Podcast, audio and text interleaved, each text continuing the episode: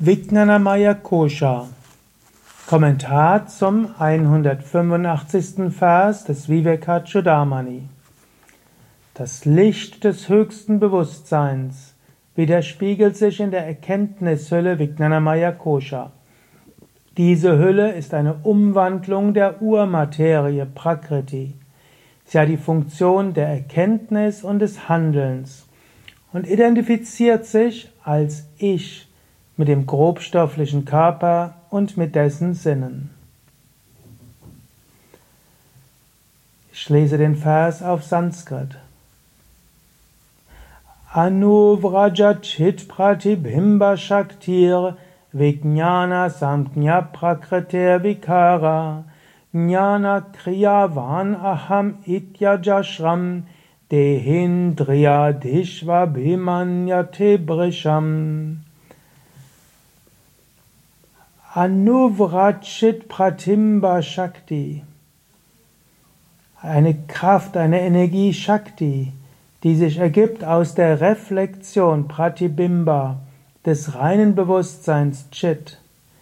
Vijnana Samja, das ist diejenige, die die Bezeichnung hat als Erkenntnis.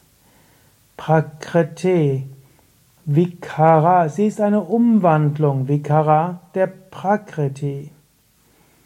Prakriti ist die Urnatur. Prakriti ist auch ein Teil dieses Universums.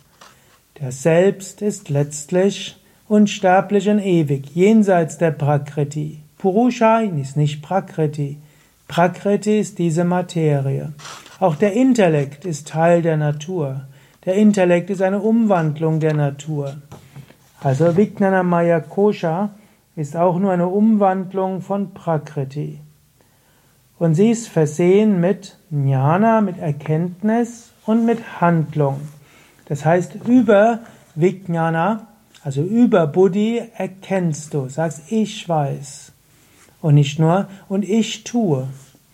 Man könnte sagen, auch ein Computer ist, nimmt etwas wahr und ein Computer reagiert.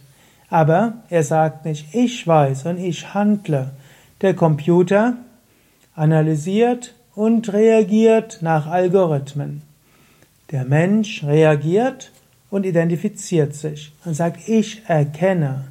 Und der Mensch sagt, ich handle. Letztlich dieses Ich-Bewusstsein, diese Identifikation, das ist Buddhi und das ist in der Vijnanamaya Kosha. Und das ist auch das, was man annimmt, dass Mensch von einfachen Tieren unterscheidet. Die haben nicht diese Erfahrung eines individuellen Selbst. Gut, es ist das Jahr 2017, heute weiß man, auch Menschenaffen haben ein individuelles Bewusstsein, Krähenvögel haben ein individuelles Bewusstsein, Kühe, Schweine haben ein individuelles Bewusstsein, Wale, Delfine. Sie haben auch eine gewisse Buddhi. Der Mensch hat es in besonderem Maße. Nicht nur hast du Emotionen, sondern ich nehme die Emotionen wahr. Nicht nur du tust etwas, einfach weil es aus Reizreaktionsmechanismen ist, geschieht, sondern ich tue, ich brauche und ich will. Und so kommt aus Buddhi heraus die Identifikation.